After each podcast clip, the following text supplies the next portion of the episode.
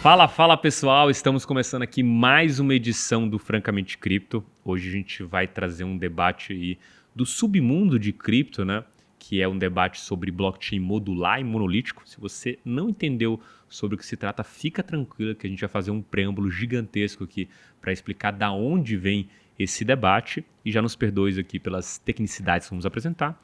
Vamos tentar aqui usar sempre aquele artifício de explicar as coisas para uma criança de 5 anos, que o nosso convidado hoje aqui sabe muito bem, que é o Luca Benedetti, que hoje integra o time de produtos do MB e vai dar essa visão para a gente aqui, mais focada numa análise de blockchain modular versus blockchain monolítico. Mas queria de novo aqui que você desse as boas-vindas ali para o nosso ouvinte, Luca e falasse aí é, um pouco para você como que está sendo essa sua mudança aqui dentro do MB. Fala, pessoal. Cara, saudade do, do podcast aqui. É bom demais sentar nessa mesa, gravar, é, falar um pouco, uh, um pouco de besteira, mas também um pouco de coisa séria sobre cripto. É, essa mudança tem, tem sido, cara, diferente, assim, porque desde que eu comecei a trabalhar, eu trabalho com research. então, é, primeira vez na minha vida que eu tô trabalhando com uma coisa diferente. É, tô gostando pra caramba. É, é um desafio novo. É, e, e, é algo que eu acho que, além de impactar diretamente no que a gente está fazendo aqui no IB, e, e ter um, um, um talvez um, um, pouco de reverbere mais pela empresa, uhum. né? É, enfim, é, acho que é, é, dá para ver mais um, um pouco o fruto do seu trabalho. Né? Perfeito. Então, tem sido legal por causa disso. Pô, acabou de falar que o research não trabalha, mas vamos relevar isso aqui e vamos pro assunto da, do dia, tá? Bom, é, vou, vou falar o que você me falou quando, quando você me chamou para trabalhar contigo anteriormente. Que, que trabalhar com research é ser pago para estudar. Ah, boa, verdade. Maravilha. É... Tá Bom, vamos falar sobre talvez o, o a, a questão do século aí é, para blockchain. Uh, o, a grande discussão uh, entre eu monto minha própria chain e faço um onboarding de todo mundo ali dentro, ou eu crio várias partes de um ecossistema gigantesco e cada um personaliza e faz do jeito que quiser. Né? Uh, a gente tem essas duas vertentes que estão em paralelo ali desenvolvendo durante esse bear market. e você tem pessoas que defendem tanto um lado quanto um outro. Né? obviamente que tem pessoas que têm uh, vamos dizer assim, um, um, um certo motivo ali para estar tá defendendo, né? Tem, tem um stake muito grande, etc. É, mas não deixa de ser uma, uma discussão que é relevante e sempre foi relevante. É, até quando a gente não fala de blockchain, assim, é uma, uma, uma discussão da tecnologia. Então, tô animado para falar disso aqui hoje. Legal. Cara, primeiro assim, acho que a gente primeiro precisa é, qualificar aqui para o nosso ouvinte talvez o que, que seria essa defesa modular? Você já começou a, partir aqui, vou é, só pegar o seu gancho, né? A gente está falando de é, criar várias coisas aqui dentro, seria aplicação é, modular, né? Como você tem módulos ali é, de execução. É, e a monolítica, que é tudo numa coisa só, né? Existe é, uma camada de execução, no caso do blockchain especificamente, uma camada de execução, uma camada de consenso, e tudo está integrado dentro de uma coisa só. Quando a gente vem para essa discussão, eu sempre gosto de trazer o ponto de partida disso e relembrar um pouco da história. O Ethereum, é, ele começou com a proposta de fato de ser monolítico, de ser uma coisa só. E aí, à medida que você vai evoluindo, e assim, não só do ponto de vista é, da tecnologia em si, acho que até tem um, um pouco da, é, da reflexividade de como os desenvolvedores estão olhando a tecnologia, como eles estão de fato desenvolvendo e a dificuldade que eles estão enfrentando, para aí ter uma epifania e falar: opa, se a gente seguir assim, não vai funcionar. Por uma série de problemas, o principal dele é da questão de é, escalabilidade, principalmente de usabilidade da rede, que em alguns momentos chegou a taxas absurdas. Então, de alguma forma, você precisa resolver esse problema. A nova abordagem que o Ethereum toma, puta, vou chutar um ano aqui, mas a gente está falando basicamente depois de 2017, é, quando teve congestionamento da rede ali é, no final do ano, mas aí tudo ficou congestionado, né? até inclusive exchange. É, você tem uma discussão ali naquele momento de beleza, não vai funcionar é, tudo dentro do Ethereum como só, e começa a discutir soluções segunda camada, ainda tinha o tal do Plasma na época, hoje a gente tem Optimism, Arbitron, tem ZK, tem uma série de outras iniciativas que tentam é, modularizar o blockchain do, é, do Ethereum e, e, e, criar propostas de chains de segunda camada específicas, E o, e o blockchain do Ethereum começa a evoluir nessa direção. De alguma forma, por ser o grande expoente desse mercado, ele acaba ditando as regras. A gente tem um maior número de desenvolvedores, tem o Vitalik como uma grande figura dentro do mercado cripto, tem teses críveis, artigos críveis, propostas realmente que já foram testados, pelo menos estão sendo estudados por muito tempo. Então esse cara passa a reverberar muito positivamente no mercado nessa abordagem modular. Em justa posição a isso, a gente tem outros projetos é, vindo com essa abordagem é, monolítica. E aí a pergunta para você quanto a isso, a sua visão é: é uma discussão estritamente técnica de qual é melhor e qual vai vencer? Ou você acha que tem outras abordagens aqui, outros, outras características que vão definir quem que vai ser vencedor nesse final? Eu acho que tem um, um pouco de tudo aqui. É, é, é, aquela coisa, né? Nem sempre a melhor tecnologia vence, né? A gente tem, por exemplo, uh, um exemplo muito claro disso, que a, a gente foge de blockchain e pensa uh, em sistemas operacionais. Uhum. A gente tem, por exemplo, o Windows, que ele é um sistema integrado, ele é completamente, vamos dizer assim, monolítico, porque ele não permite com que você customize seu kernel, customize, enfim, as coisas que acontecem dentro do seu sistema. E do outro lado você tem uma abordagem modular, que é o Linux.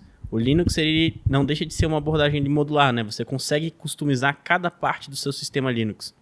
Então, é, eu não vou dizer aqui que o Windows ganhou do Linux, mas o Windows ganhou do Linux no campo do PC pessoal, né? De você ter o seu, o seu computador em casa. Então, uh, muito mais pessoas têm PCs Windows ou Mac, né, que também seguem essa abordagem em casa do que elas têm Linux. Só que para um, um, um, em um ambiente de, de empresa, por exemplo, em que você precisa ter um servidor grande ou coisa do tipo, é muito mais comum que você tenha servidores Linux e não servidores Windows ou Mac, né? Então, é, dá para ver essa divisão até nesse, nesse outro tipo de tecnologia, né? Em que você tem casos de uso que favorecem um, um tipo específico de aplicação, é, de, de, enfim, de abordagem da tecnologia, e outros casos de uso que também a, acabam é, favorecendo aquele, aquela outra é, abordagem. Então, é, eu acredito que blockchain a gente tem uma coisa parecida. Vão ter casos de uso que vão se favorecer de uma abordagem monolítica, e aí, que casos de uso vão ser esse tempo que vai dizer, né? Com, com a medida que a tecnologia ela for mais adotada, a gente vai começar a ver esse tipo de coisa despontando. Mas, obviamente, que hoje, pelo menos falando hoje em dia, a gente tem aplicações que são possíveis no Ethereum, é, a gente tem aplicações que são possíveis na Solana e a gente tem aplicações que são possíveis na Solana que não são possíveis no Ethereum e vice-versa. Então, é, a gente começa a, come a, a, ver um rascunho do que a gente pode ver no futuro em relação a isso aí, né? É, enfim, a, acho que, o, como você bem colocou aqui, né?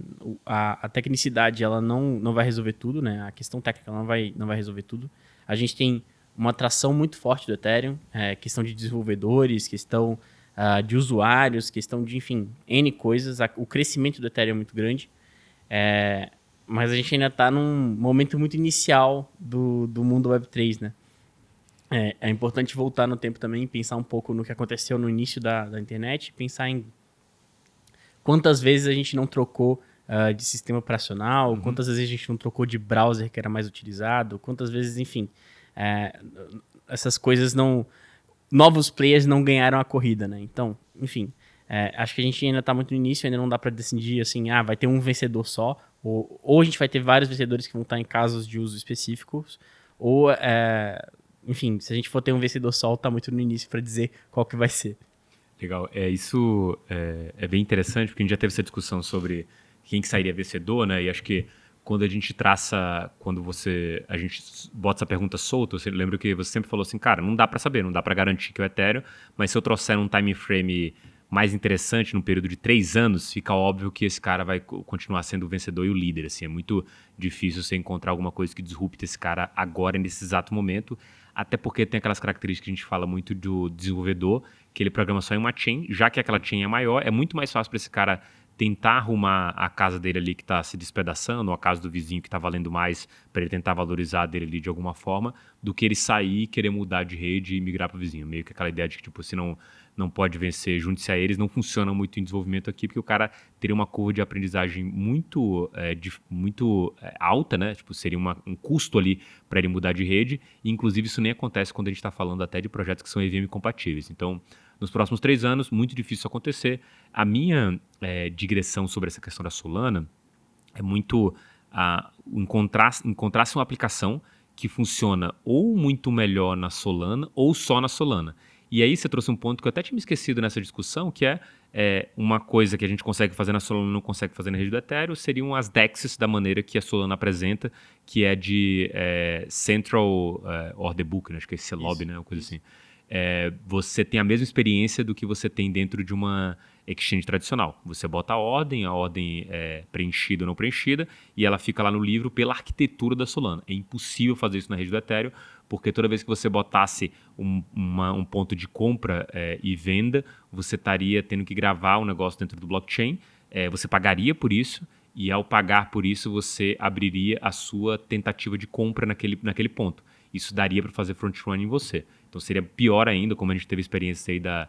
Acho que Etherfi, eu acho que era uma época assim, que era uma experiência horrível assim, e o pessoal ela negociar, e hoje não. Com as DEX da maneira que o Ethereum funciona, elas têm uma experiência melhor do que a Etherfi, e a IterFi, na verdade, ela acontece no protocolo da, da Solana.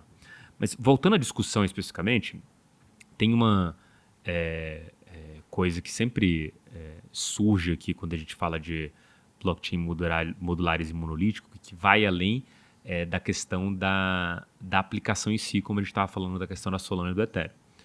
A gente olha para essa é, estrutura e tem é, principalmente uma pergunta que é escalabilidade, que envolve também a questão de velocidade nas transações. Ou seja, precisamos é, de uma execução mais rápida e um outro termo que eu esqueci o nome que você usa bastante aqui, que é, é eu não lembro qual que é, que é a... Settlement.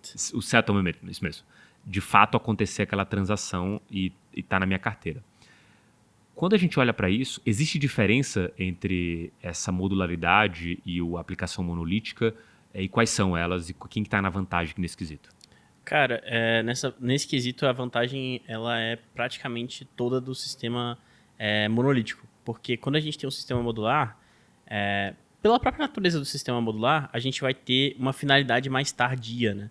Era finalidade a palavra. Exatamente. É, é, que certamente finalidade uhum. é quase a, a mesma coisa, né? É, mas o que, que rola? Quando, como é que funciona a arquitetura do Ethereum hoje? Né? Como se pensa a arquitetura do Ethereum para o futuro? Você tem o, o, Ethereum como a gente conhece hoje, né? essa camada base do Ethereum. Em, em cima dessa camada base, a gente vai ter uh, vários bloquinhos conectados ali que são uh, o, o, que a gente chama de roll-ups. Né? Os roll-ups vão estar ali e de repente você tem até roll-ups em cima dos roll-ups, enfim, Layer 3, que são coisas para o futuro que a galera pensa também.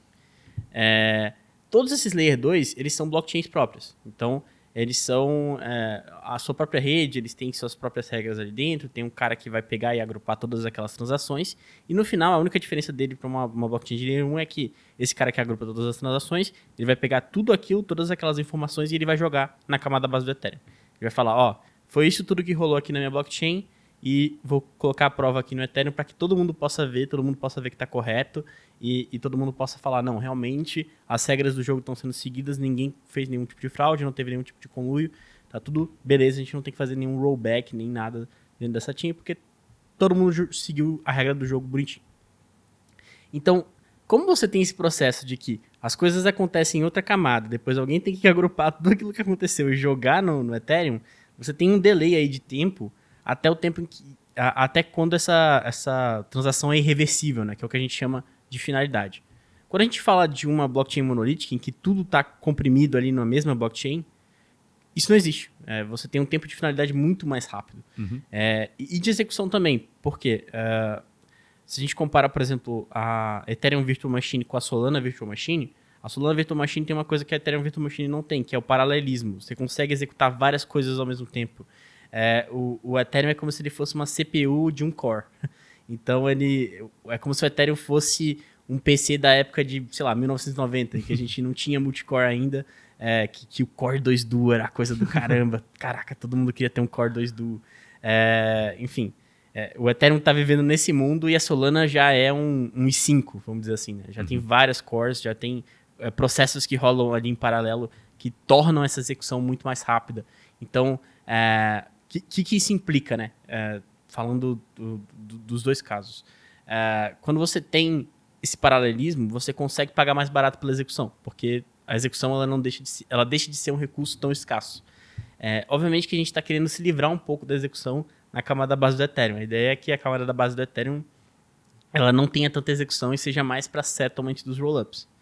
É, a, a, execução que você vai ter vai ser só de coisas ali dos contratos, dos rollups, etc., que vão estar, tá, então, enfim, em outra camada e tal. A ideia é que a, a grande maioria do movimento, da movimentação na rede venha desses outros rollups. Né?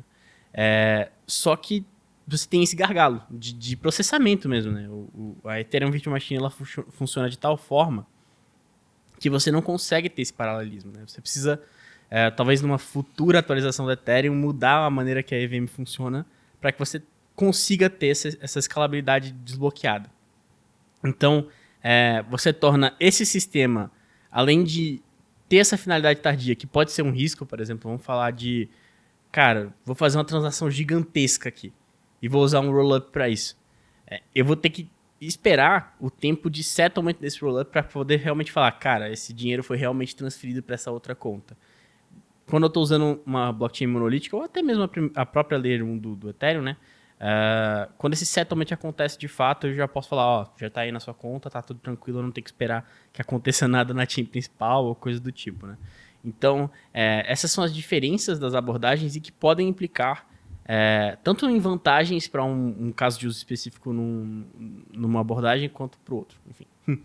Legal, cara. É quanto a quando estava falando, eu fiquei mentalizando aqui algumas coisas que sempre vêm à minha cabeça quando a gente entra nessa discussão, né? Primeiro essa questão da, é, das aplicações, depois a questão de escalabilidade e é, é, voltando um pouco da história do Ether, né, em que a gente tem o pessoal estocando que não dá para fazer assim, e aí a Solana vem e fala, opa, dá para fazer assim se eu usar esse tipo de arquitetura, vem sempre essa dualidade aqui entre esses dois protocolos. Mas é, eu queria que você trouxesse aqui para a mesa outros, é, outras possibilidades de protocolos de blockchain que estão seguindo uma vertente ou outra, né? Porque na minha visão aqui, é, como analista que tenta medir risco e retorno e opções aqui que fazem sentido, eu sempre olho com é, bons olhos o Ether, né? Se fosse uma plataforma de contrato inteligente, seria ele.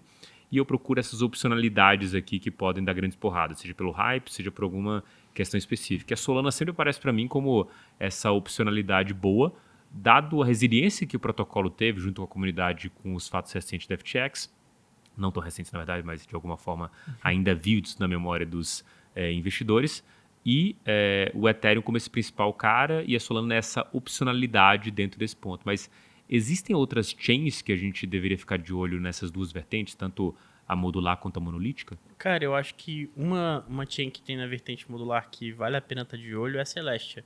A Celestia ela vem com uma abordagem diferente um pouco do Ethereum. Ela é uma chain construída utilizando o Cosmos SDK modificado e tal.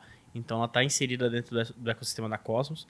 Então ela traz uma solução que até o momento, assim, até tem coisas parecidas com isso na que planejam começar a funcionar no Ethereum, mas não, ainda não, que, que, são soluções de interoperabilidade, né? Então na Cosmos você tem um IBC que funciona para você ter interoperabilidade entre as, as várias redes construídas com Cosmos SDK e a Celeste ela vai ter essa possibilidade de, de utilizar o IBC também. Então a Celeste ela vai ser essa blockchain modular, é, em que é, basicamente a, a, chain base ela não vai ter possibilidade de você fazer execução de contratos, a não ser que seja para você criar um rollup. Então a chain base ela vai servir basicamente como essa, grande chain base mesmo para que você construa um, o que eles chamam de sovereign rollup, que é um rollup que ele Uh, não precisa fazer settlement uh, em, em, outra rede ou coisa do tipo.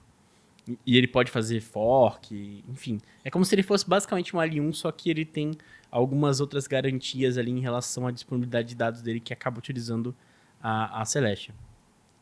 Ou criar um rollup que utiliza esse stack da Celestia, mas ele faz settlement no Ethereum, ou uhum. coisa do tipo. Então, é, eu acredito que é, que é uma das soluções modulares que a gente tem hoje em dia, que é bem interessante de estar de, tá de olho. É, acho que é, é, algo que vai crescer bastante. Outra é, que, que pode. Outra tec, outro stack de tecnologia que pode ser utilizado para isso ainda não, não é, é, é o Eigenlayer. O Eigenlayer está crescendo para caramba. O Eigenlayer é aquela tecnologia de restaking, né, que você pode uhum. usar é, o, o, seu stake do Ethereum para fazer a segurança de outras coisas. E isso pode ser utilizado também é, para você criar Uh, não um rollup, mas um, uma outra chain que compartilhe segurança com o Ethereum. Então, é uma coisa que muda um pouco esse jogo e, e, a maneira com que a gente vê modularidade também, porque, cara, se a minha chain ela deriva de segurança do Ethereum, ela é um layer 2 de certa forma, mas ela não é um rollup uh, da forma que a gente está acostumado a ver, né? Então, tem essas, uh, essas outras formas também de pensar em modularidade que podem vir para o futuro. Eu acho que uh, essas duas são bem interessantes. Em relação a blockchains monolíticas, eu acredito que a Solana é mesmo o maior expoente da tecnologia. Eles têm não só um cara muito bom e muito técnico à frente do projeto, que é o Anatoly, é, como eles também são muito bem capitalizados. Né? Eles têm, enfim, investimento de grandes VCs aí uh, do, do, mercado. É, e, cara, estão sobrevivendo talvez a um dos piores invernos que a gente já teve no mercado cripto. Né? Então, é um, é um inverno que estava ruim fora e dentro de casa parece que esqueceram de, de fazer o isolamento e parece que está mais frio do que fora. Né? Exatamente. Pô, cara, a moeda, a, o sol desvalorizou 95%, né? Chegou a a, a ser uma coisa absurda, né? É, eu lembro que no ápice do bull market a gente chegou a bater quase 300 dólares ali. E, cara, para ver, ver sol a 8 dólares, 7 dólares, como a gente estava vendo há pouco tempo atrás, é uma coisa absurda. E mesmo após passar tudo isso, o projeto ainda tem uma comunidade engajada.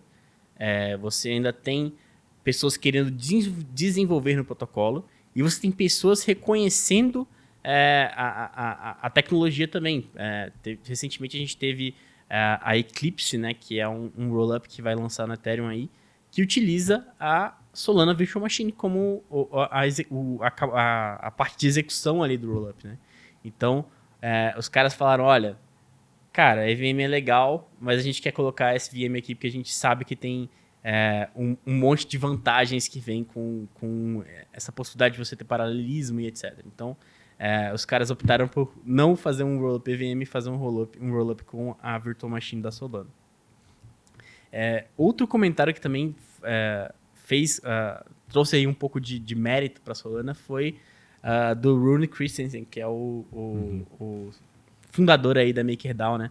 É, existe um plano no futuro para MakerDAO lançar sua própria chain, uma app chain da Maker mesmo. E ele falou, cara, se a gente for lançar a AppChain, é, o code base que a gente vai usar vai ser da Solana, porque hoje eu acredito que é a melhor tecnologia que a gente tem. O cara que é um cara super envolvido com a comunidade Ethereum, é, quando ele falou isso, enfim, um monte de galera atacou ele absurdamente, os maximalistas do Ethereum ficaram pé da vida com ele.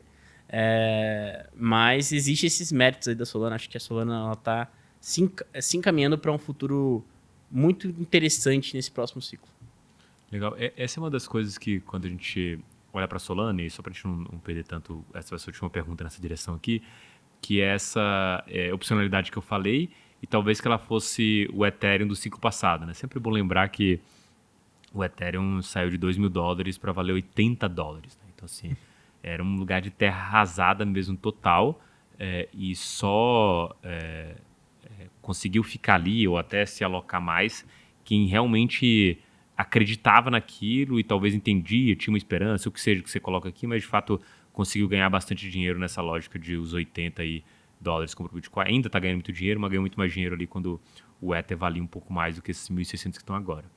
E nesse quesito, é, para mim, Solana funciona dessa forma, e eu tô, óbvio, estou olhando aqui numa perspectiva de, de alocador, né? não um cara que está discutindo é, a tecnologia em si. Mas é, voltando para a questão da, da tecnologia, você citou a Celeste e tudo mais, eu lembro de um texto que você escreveu sobre a Celeste, falando sobre a, o, a, a diferença né, entre o que, que seria, é, trazendo um pouco da questão dos geosites e a AWS. Assim. Uhum. Queria que você explicasse essa analogia para o pessoal entender também esse papo que a gente está tendo aqui. Pô, é, da hora. É, eu não lembro dessa analogia. Beleza, não. Então eu vou tentar lembrar aqui. A gente estava falando sobre a questão dos geosites em que ele foi criado dentro de uma tecnologia que permitia pouquíssimas coisas para ele, que era imagem e texto. Ah, sim. E, e aí você não tinha interação, né? não tinha um Web 2, tinha um Web 1. E aí a AWS vem, lança uma infraestrutura que você pode fazer aquilo e aquilo de fato avança. Ou seja, você traz uma inovação disruptiva para uma coisa que as pessoas começam a usar e a Web 1 fica para trás e a gente nasce a Web 2. Assim. Lembrou da analogia? Lembrei, lembrei, lembrei agora. Ah, com certeza, cara. Eu acho que a, a que, que rola aqui, né? A gente tem. Na, na abordagem modular, você tem a liberdade para você poder fazer basicamente o que você quiser, né? Você pode uh, implementar acho que a, a Eclipse é um, um, exemplo muito bom disso. Os caras estão utilizando ZK Rollups, então, na verdade, eles estão usando uma solução híbrida que mistura ZK Rollups e Optimistic Rollups com a Risk Zero, que é um, um, um, é, um protocolo envolvido nessa ideia de Rollups as a Service e tudo mais. É, eles utilizam a Solana Virtual Machine e no final eles fazem o settlement no Ethereum. Então eles estão usando dois stacks de tecnologia modular diferentes e no final eles ainda estão fazendo esse settlement no Ethereum. Então, cara, você consegue fazer um mix and match aí de várias stacks de tecnologia diferentes para que no final você consiga construir uh, um Frankenstein ali que te traga uh, as melhores, talvez, formas possíveis de você fazer aquilo que você quer fazer, né? Então, uh, cara, eu, eu, gosto muito da abordagem modular por causa disso. É, ele, ela te permite que você tenha essa customizabilidade. E dentro da Celestia é interessante porque você, uh, além de poder fazer esse tipo de coisa, é, existem outros tipos de, de, de, de, ideias que eles têm lá dentro. Por exemplo, você pode ter é, um rollup que ele serve só para settlement.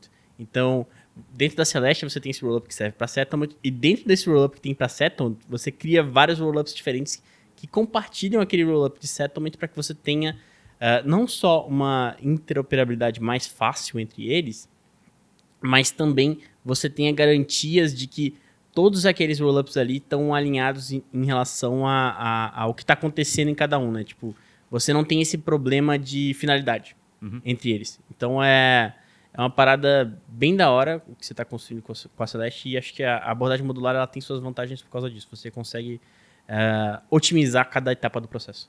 Cara, sobre esse negócio da Eclipse, é, quando eu vi a primeira vez, assim, óbvio que mixed feeling ali total. Né? Uhum. A gente já viu muita coisa em cripto, a gente sabe que essas muita promessa às vezes vazia. E quando você olha um negócio muito complexo, sempre você fala, beleza, vamos ver como esse negócio funciona antes de dar qualquer palpite. É óbvio que quando você vê quem está falando, como está apresentando, tem de novo mix feelings aqui, que é, é quem que está bancando essa narrativa e outra, será que esses caras inteligentes acreditam mesmo que eles estão falando e de fato tem uma revolução aqui? A gente já ouviu bastante essas coisas no passado. Mas a pergunta é, não é nem em torno disso, né? Assim, quando eu olho a Eclipse, o que ela está fazendo, que é essa integração de, em teoria, algo que seria monolítico com outras vertentes modulares ali, essa integração, a grande verdade é que esse cara está se valendo da tese modular, né? Uhum. Ele está usando o monolítico como se fosse um módulo da, da criação do Frankenstein que ele está é, montando ali. E aí, quando a gente olha para desenvolvimento de softwares, né, até é, trazendo coisas aqui dentro do próprio MB, né, a gente tem o nosso é, CTO Maino, que ele é, fala uhum. sobre essa abordagem é, modular, que é muito mais fácil de você fazer os updates né, é, pontualmente em cada um desses módulos e fazer com que as coisas consigam é, de alguma forma é, andar sem você ter que dar o grandes cavalos de pau nessa estrutura. E se a gente olha para esse tipo de desenvolvimento e olha tudo que acontece é, no mundo, a modularidade, na verdade, ela é, venceu, né? Se você tentar entrar no seu, na, na internet, você está usando um browser que conecta por um protocolo de HTTPS, que conecta no Google, que aí você baixa as fotos no coisa, que você tem o VoIP para falar com as pessoas via o Meet. São protocolos diferentes que estão interagindo entre si e não estão numa mesma lógica camada, são APIs ali de integração que funcionam. E aí a pergunta para mim que fica assim: por que diabos existe uma abordagem monolítica, sendo que o mundo mostrou que o modular é, nesse tipo de execução venceu em tecnologia? Ótima pergunta. E eu ouvi um podcast hoje mesmo sobre isso, Boa. que eu achei sensacional a resposta do cara sobre isso aí. É, Bom, cara, a gente adora roubar ideias, né? Então, muito adoramos bom tá roubar seguindo. ideias. Valeu o cara tá... que foi no, no, no, no, podcast da Blockworks aí falar de Solana. Maravilha. Eu vou roubar totalmente o que você falou, não lembro do seu nome, não lembro onde você trabalha, mas vou roubar tudo que você falou. Que é o certo. é, cara, ele falou justamente o seguinte: você tem essa abordagem modular na tecnologia porque no final você tem uma figura centra é, centralizada ali. Tipo, o, o que que rola? Aqui dentro do MB mesmo, a gente tem todos esses microserviços, mas quem gerencia esses microserviços é uma figura centralizada. A ideia é, será que você consegue replicar toda a coordenação que é necessária para você gerenciar esses microserviços em um ambiente descentralizado? É, é, é possível fazer isso? Ou é fácil fazer isso? Será que é mais fácil do que, enfim, utilizar um sistema integrado, um sistema monolítico? Dado a natureza descentralizada que a gente tem aqui, enfim, é, dentro dessas empresas, e, e, o cara que falou isso tem até um background técnico, ele, ele tem um, um, venture capital que eu não lembro o nome, que justamente o diferencial deles é que eles têm esse, esse background técnico pra caramba. É, ele fala, cara, eu trabalhei muito tempo como um engenheiro dentro da Uber. Se você for ver o número de microserviços que a gente utiliza na Uber, é um inferno. Tipo assim, é uma coisa absurda. São microserviços atrás de microserviços. Se não existisse uma figura centralizada ali por detrás que administra esses microserviços, em que é, é, de fato criou esses microserviços para que eles interajam entre si funcionem, e mesmo assim, às vezes, de vez em quando acaba passando um bug, é, eu não sei se seria possível administrar tantos microserviços assim. Quando a gente passa para o ecossistema descentralizado e olha para um blockchain modular, é, é, a análise ela é muito parecida, né? Você tem ali o que a gente parecem microserviços e que estão ali nessa camada descentralizada. Será que é possível fazer com que todos eles se coordenem uh, de maneira que isso funcione? Ou é mais fácil fazer isso numa camada integrada, uma camada monolítica? Essa foi a, a coisa que o cara jogou na mesa e eu achei sensacional. Tipo, cara, é uma defesa muito boa do, do, da abordagem monolítica, por mais que a modular exista e seja muito válida também, né? Então, é, esse é um, é um, Não lembro de fato o nome dele. Mas ele aposta muito na Solana e ele estava defendendo a Solana no podcast da Blockworks e falou justamente isso. Cara, muito bom essa visão. É, e faz sentido, né? Até na hora que eu estava trazendo, trazendo a pergunta aqui sobre a questão de desenvolvimento e tal, é, existe um, é, um cara centralizador que trabalha esses microserviços de alguma forma. E é exatamente o mesmo exemplo do browser. Eu estou entrando no browser, mas ele que está puxando via voz para fazer o Meet, ele que está puxando HTTPS, ele que está puxando a parte de texto aqui. Ele existe um, um, cara centralizado responsável por me dar a experiência e não uma coisa conturbada ali que é, ninguém é dono e todo mundo é dono. É uma boa abordagem. É, a minha pergunta sobre essa questão, e a gente pode é, continuar a discussão é, nesse sentido, é, é o quanto a experiência hoje é, já é satisfatória para o usuário no modular, né? E aí eu estou pensando sempre no usuário aqui. Tem até um texto que a gente vai tentar recobrar depois do Caio Samani sobre o custo escondido da modularidade, que acho que é bom a gente trazer aqui à tona. Uhum. Mas olhando na perspectiva do usuário, é, vamos pensar em subsegmentos. DeFi. Cara, o fato de eu poder trocar um ativo por outro é, e pensando agora numa, num roll-up da vida, poder trocar um ativo por outro de uma maneira que seja rápida, é, e eu tenho uma experiência ali relativamente completa que me dá tanta dor de cabeça e barata, eu estou satisfeito. É, eventualmente, se eu quiser fazer mais transações, eu vou ter que exclusivamente fazer em chains baratas. Se eu estiver fazendo um trade, se eu estiver fazendo qualquer outra coisa que sejam múltiplas movimentações, eu vou procurar uma chain barata. De novo, ainda tenho a opção do roll-ups. Quando eu olho para é, jogos on-chain, a coisa fica um pouco mais complicada, inclusive para roll-ups. Até porque a gente viu já algumas dessas soluções de segunda camada meio que, entre aspas, quebrarem, é, não quebrar de fato, mas saírem do ar pelo excesso de, é, de, de, transação, né, pelo excesso de uso. Então, para jogos, talvez a gente tenha uma abordagem que a Solana seja melhor, porque tem mais transações por segundo, ou em teoria tem mais transações por segundo. Né? Tem até a nova atualização deles, que eu esqueci agora o nome, mas que vai melhorar ainda a, a quantidade, a velocidade da, da rede. E eu queria que a gente pensasse assim: Nesses subsegmentos, DeFi, games, NFT, qualquer outra coisa que surja por aí, DeSci da vida, qualquer coisa aí que o pessoal tem inventado é, até o momento que a gente grava esse podcast, quais vocês acham que são, as, que, que são as aplicações que se dão melhor dentro de um blockchain monolítico, modular, pelo menos em teoria, ou que está sendo ventilado aí? Cara, ótima pergunta. Eu acho que dentro de um blockchain monolítico, é tudo que precisa talvez de uma integração maior. Uh, então, cara, uma das coisas que você perde na abordagem modular é justamente uma das coisas que torna a cripto tão legal, que é a questão de, da, da composabilidade, né? Que você pode utilizar várias chamadas diferentes em contratos inteligentes e criar uma coisa completamente nova, né? É, você perde um pouco disso quando você vai para abordagem modular, né? Porque você está em uma chain completamente diferente, às vezes você quer puxar um, um, um, um contrato inteligente que está em, em outro rollup, enfim você perde um pouco disso. Então, acredito que as aplicações que se favorecem muito uh, de composabilidade, e aí podem ser, por exemplo, uh, os yield aggregators, podem, enfim, ser coisas que, que acabam caminhando para isso. É, até os próprios games podem ser coisas do tipo, por exemplo, uh, se eu tiver uma, uma loja num game que conecta, por exemplo, na Uniswap para eu fazer trades ali que, que representam os ativos no jogo, no jogo, enfim.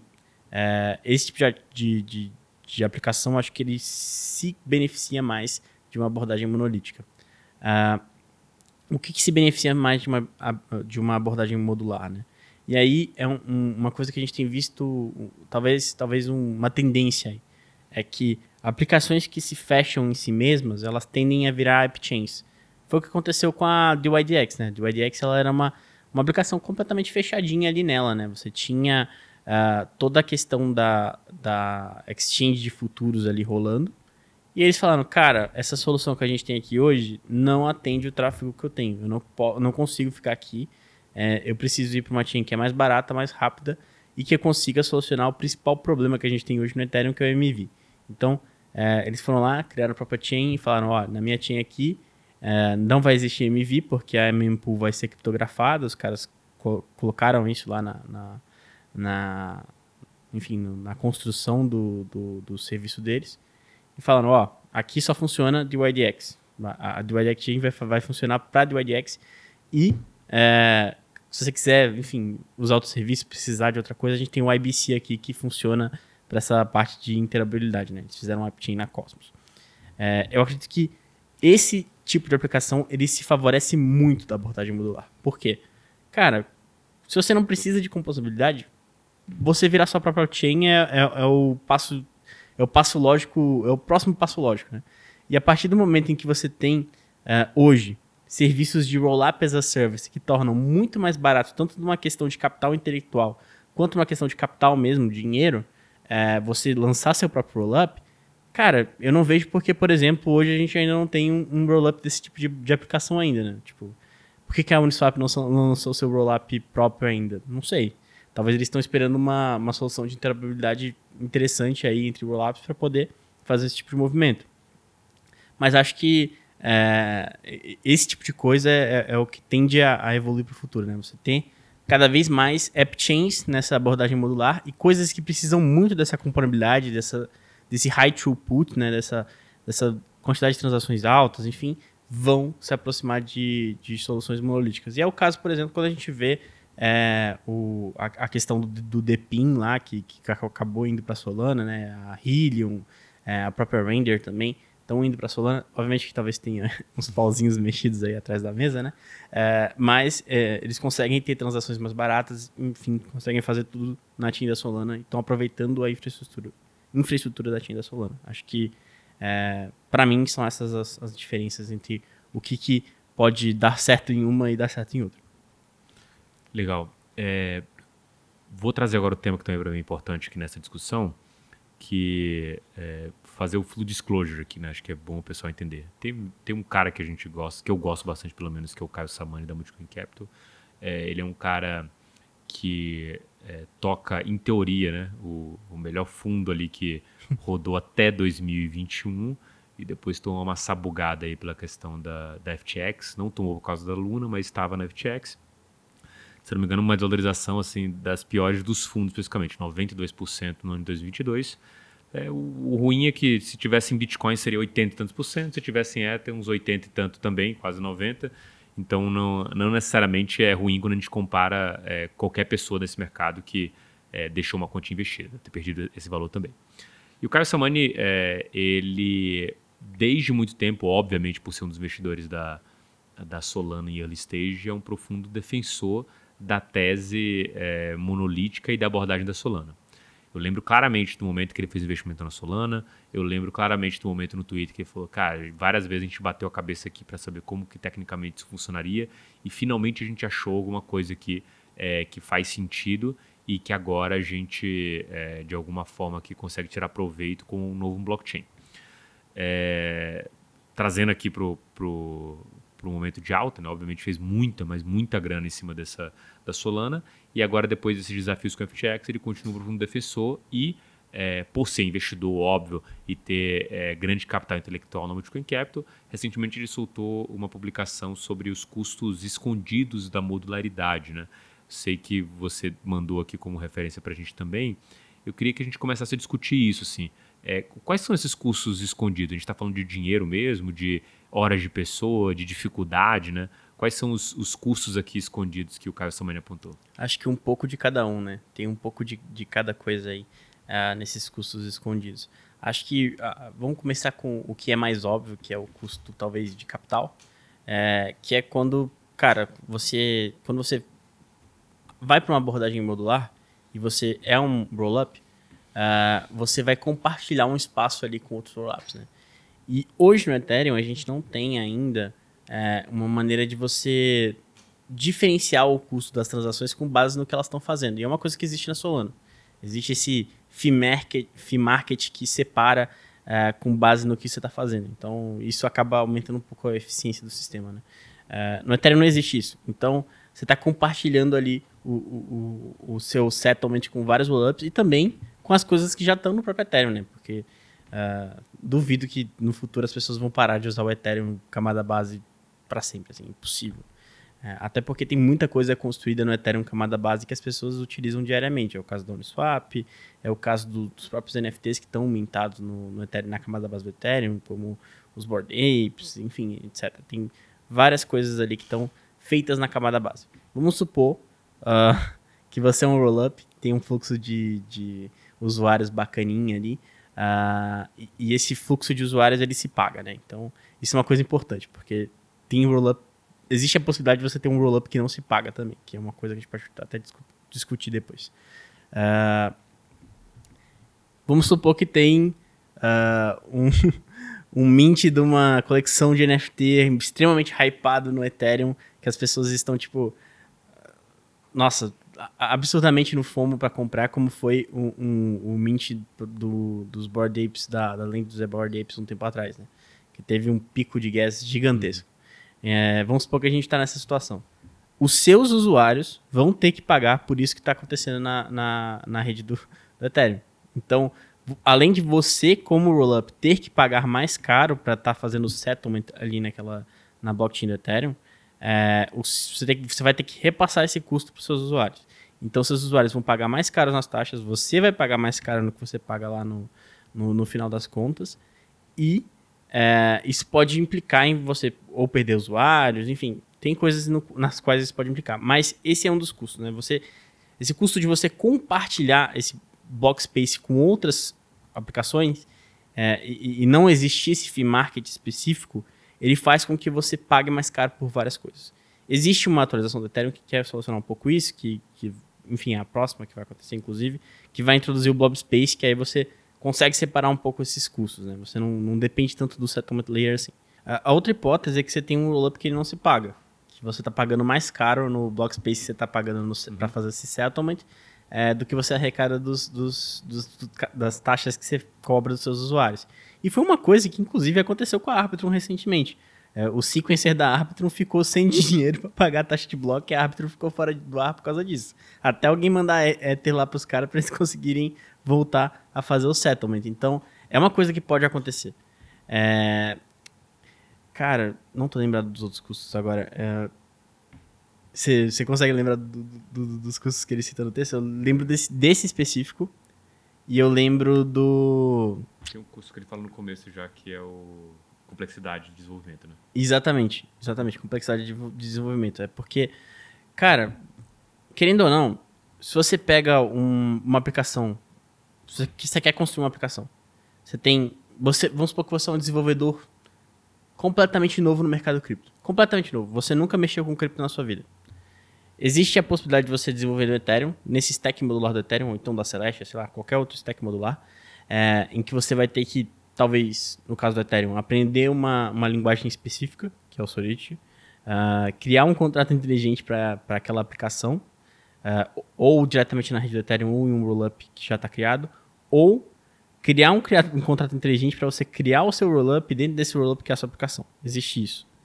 É, no caso da Solana, a Solana usa o Rust, que já é uma linguagem conhecida, então às vezes se você é um desenvolvedor, você já conhece Rust.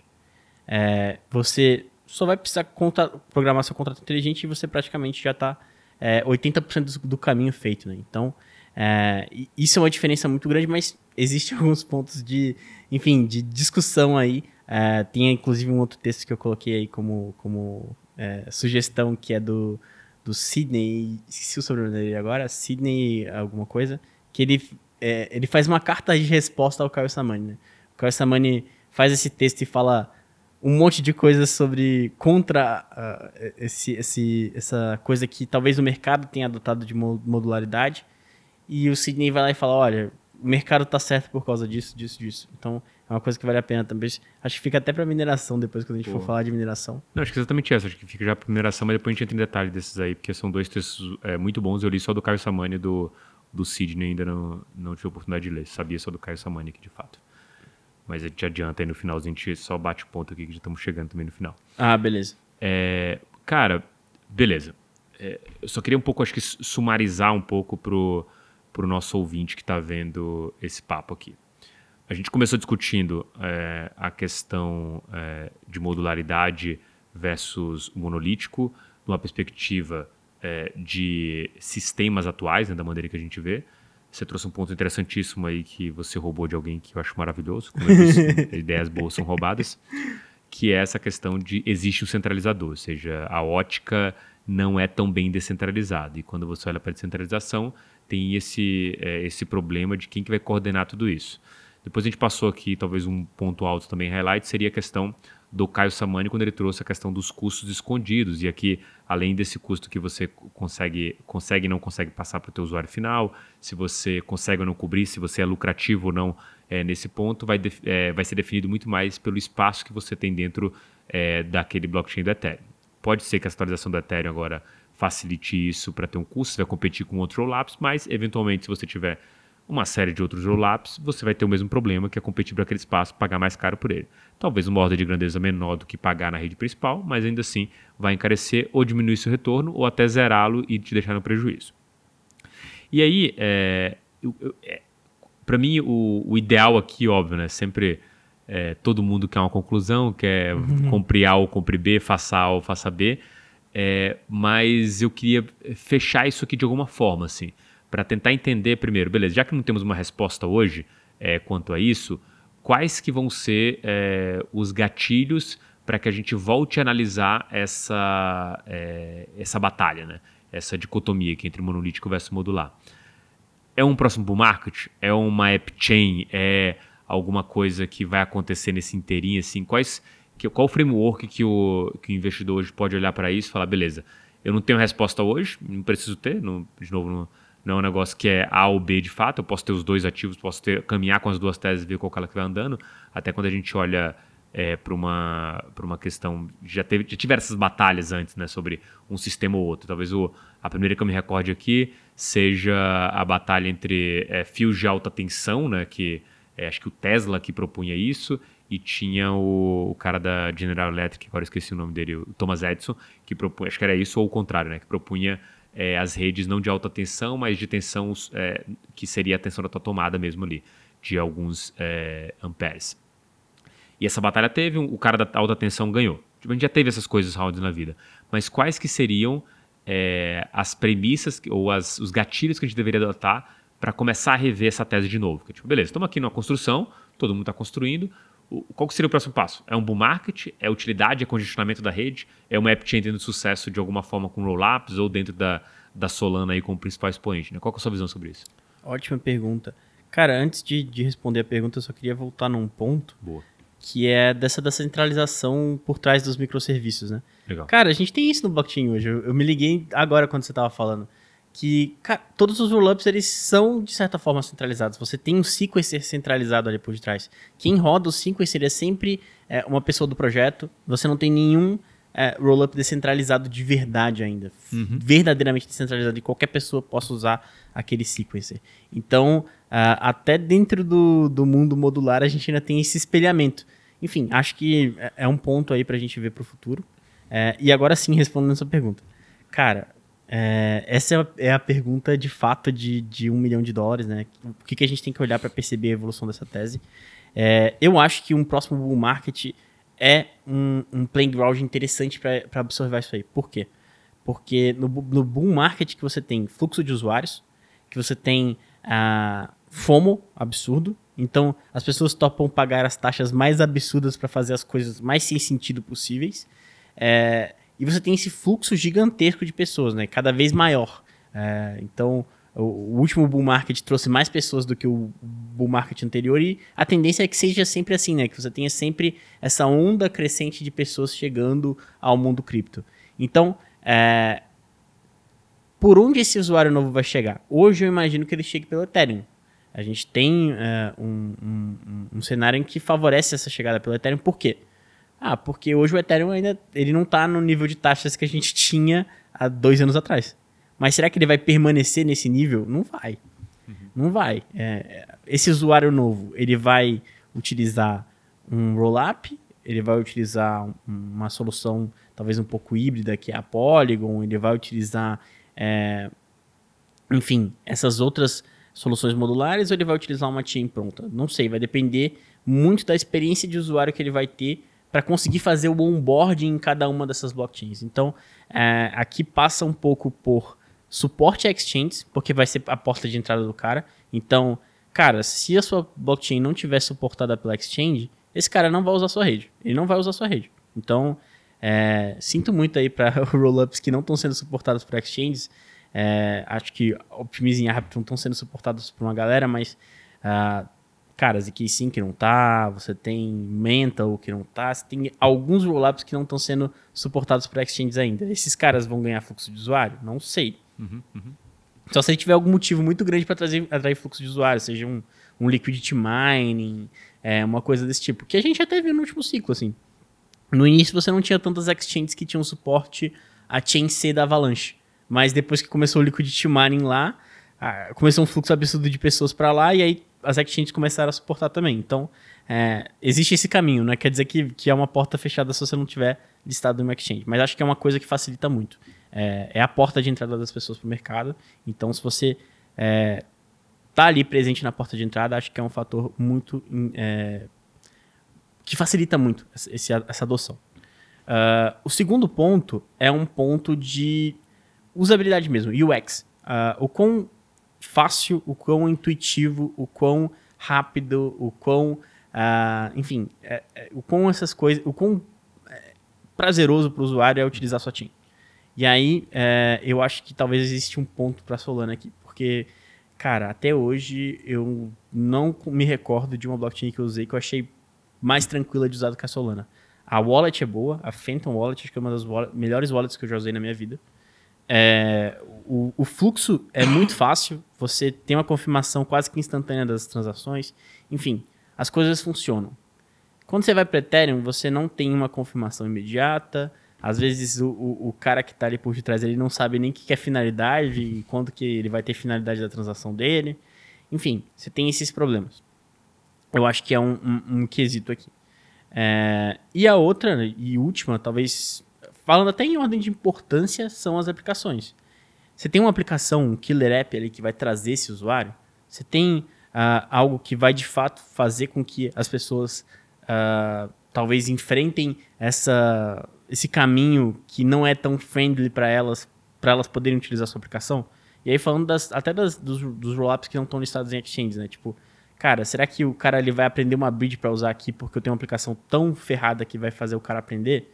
Foi uma coisa que a gente viu em, em, em, em tempos passados, né? A gente tinha, por exemplo, uma galera que tinha grana na Ethereum, precisava passar, por exemplo, sei lá, para Polygon. Antigamente você não tinha essa facilidade de utilizar a Polygon é, como a gente tem hoje. Pô, o cara aprendeu a usar uma bridge ali porque tinha um yield farm melhor, tinha um incentivo, tinha alguma coisa, ele acabou utilizando, né? Então acho que se você é, cria um incentivo para que você tenha usuários, cara, você começa a ter esse fluxo também. E aí, a partir do momento em que você tem o fluxo intenso de usuários, você vai ver de fato quem é o ganhador, né? Será que os caras vão gargalar o rollup? Tipo, sei lá, eu lanço um jogo viral no meu rollup aqui. Será que ele vai ficar engargalado? Será que vai acontecer que nem aconteceu com o rollup da Arbitrum, de ficar sem dinheiro para pagar taxa no, no, no, no Ethereum? Não sei. É, se eu fizer isso na Solana, será que ela não vai ficar offline de novo? É, acontece, acontece. Eu hoje, se eu fosse, sei lá, dono de um, de um hedge fund que opera on-chain, tipo, faço market making, não swap, etc. Cara, eu teria medo de operar na Solana, porque se eu faço high frequency trading e, e a rede cai, eu me ferro. Eu me ferro, eu teria medo. Eu, eu falaria, cara, pro, pro, falaria para todos os meus traders, olha, pensem três ou quatro vezes antes de utilizar a Solana, porque ela pode cair. Enfim, é, acho que tem essas questões. E só de fato, quando a gente tiver o fluxo de usuários mesmo, quando a gente tiver é, a, aquela manada de pessoas novas entrando no, no, no, no, mercado, talvez o que, o que a gente vai chamar aí de classe de 2024, né? É, que a gente vai conseguir entender qual abordagem talvez seja a abordagem vencedora e que a gente vai começar a perceber é, tanto os pontos positivos de uma quanto os pontos negativos de outra e vice-versa. Né? Então, é, acho que o, o, grande resumo da ópera é a gente só vai descobrir quando a gente tiver atividade de verdade de novo, que por enquanto a gente está no marasmo total on-chain. Cara, é, é muito bom é, ver isso. Você estava vendo você falando qual que seriam essas perspectivas aqui e me veio na cabeça alguns episódios, né? O primeiro, óbvio, é da Solana falando que suporta 3 bilhões ali de, de transações por segundo e caindo, ficando no ar. Se eu não me engano, o Rony até fez um estudo sobre 96 horas, ficou no total, e uma dessas horas foi tipo 80 horas ficou é, fora do ar, o que é inaceitável para um negócio que é, deveria competir diretamente com uma, com uma rede do Ethereum. Então, o fato de ter acontecido já joga contra. A gente precisa mesmo desse round para ver, tipo, legal. É, tivemos essa entrada massiva de pessoas aqui. Quem que ficou online, né? E se ficou online com qualidade? Porque assim, uma coisa o Ethereum ficar online com qualidade, custar uma transação 180 dólares. Sim, para mim, virtualmente, para 99% das pessoas, é a mesma coisa ter ficado offline. O cara não vai transacionar esse negócio se, for, se ele for transferir 180 dólares e gastar 180 dólares de transação. É, até pode acontecer quando a gente vê esses negócios de é, farm, mas a grande maioria das pessoas não vai fazer isso. O outro ponto, assim, é que é, me lembra que isso é sempre um gatilho para a entrada de outros players que estão, é, de alguma forma, online, né? Ou trazendo uma vantagem para o usuário, que é aquilo. Será que é prazerosa? Que aí é prazerosa envolve várias coisas. É barato, é rápido, eu me sinto seguro, é, a experiência é boa. Assim, acho que prazerosa é uma palavra que abarca bastante coisa.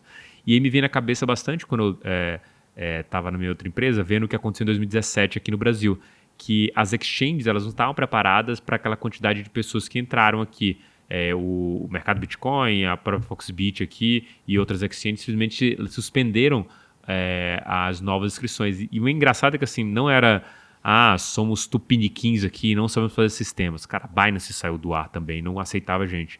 Abriu por uma hora no dia, entrou 100 mil novas contas. Então, assim, o mundo inteiro é, viveu isso. E aí, aqui no Brasil, quando o Foxbit, Mercado Bitcoin, que era uma das corretoras que a gente recomendava anteriormente, saíram do ar, é, ficou um cara só aqui abrindo conta, que era Bitcoin Trade.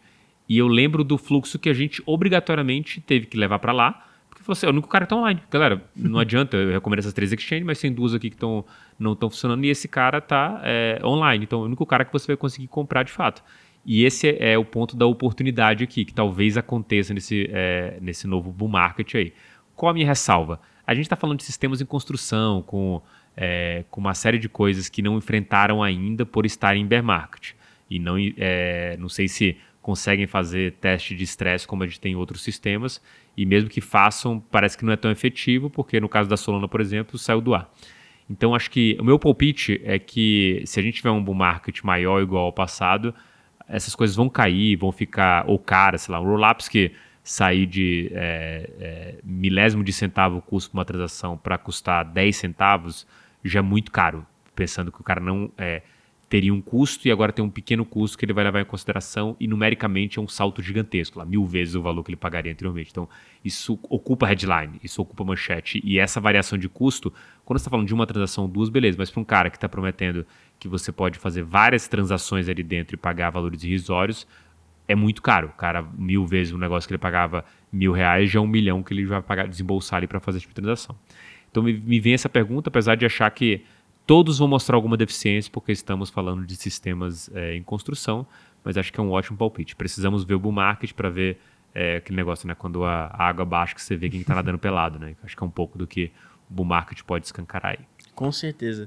Inclusive, é, falando ainda nesse, nesse tópico, cara, até o Bitcoin tava engasgando nesses últimos tempos aí com Ordinals, né? Então, eu quero muito ver esse, bear, esse bull market, pós-bear market aqui, quando vai ter um monte de degenerado lançando NFT no Bitcoin, lançando é, tokenzinho no Bitcoin, BRC20, Runes, sei lá o que, o que, o que se lança no Bitcoin hoje em dia, e, e, e, o pessoal tendo que pagar taxa cara, o pessoal tendo que lidar com leite, com rede engasgada, que nem foi uh, com o Ethereum no, no último ciclo. Eu quero muito ver isso. Vai ser sensacional. Você aí que é maximalista da, da, da moedinha laranja, se prepara.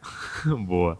É, bom, cara, vamos aqui para. Já adiantou aqui a questão da mineração da semana, mas queria que você discorresse ali sobre os dois links que você disponibilizou aqui para gente, tanto do Multicoin Capital quanto a do nosso Sidney, sem sobrenome aqui, Magal. Não encontrei o nome dele aqui no começo, pelo menos. Esse eu encontro no final. Fala aí um pouco sobre esses textos aí. Claro. Uh, bom, a, a, o texto do Caio Samani é explorando justamente é, os pontos positivos de sistemas monolíticos e os pontos negativos é, dos sistemas modulares. Obviamente que ele tem aí é, um investimento muito grande em Solana e por isso que ele está defendendo o investimento dele, mas ele levanta realmente alguns pontos ali que são pertinentes e o texto é, é interessante e é bem construído nesse sentido. Acho que vale muito a pena é, como um complemento aqui ao podcast. E em seguida é a resposta ao texto dele, né? Nosso grande amigo Sidney, sem sobrenome aí, é, que fez essa resposta que eu achei sensacional ao texto do Caio Samani, que ele levanta cada um dos pontos ali que, que, o, que o Samani fala no texto dele e, fala, e rebate de uma forma a, a trazer um pouco de luz, né? um pouco uh, de, de, trazer o, o, peixe um pouco mais para o lado dos sistemas modulares. Então, acho que é um, são dois textos aí interessantes para que o ouvinte possa formular sua própria opinião, fazer suas apostas para o próximo bull market e estar tá aí preparado para ver uh, quem é que vai estar tá nadando pelado. Boa, maravilha aí. Bom, brigadão Luca aí pela, pela presença e também obrigado você que ficou até o final desse maravilhoso podcast aqui, maravilhoso episódio sobre modularidade e, e molodicidade, sei lá se existe esse nome, não falei nenhuma vez agora, mas usei isso no final. Obrigado você ficou até o final, não esquece de curtir o vídeo e mandar para o seu amigo aí para ele entender um pouco mais sobre essa polêmica. Forte abraço e até o próximo Francamente Cripto.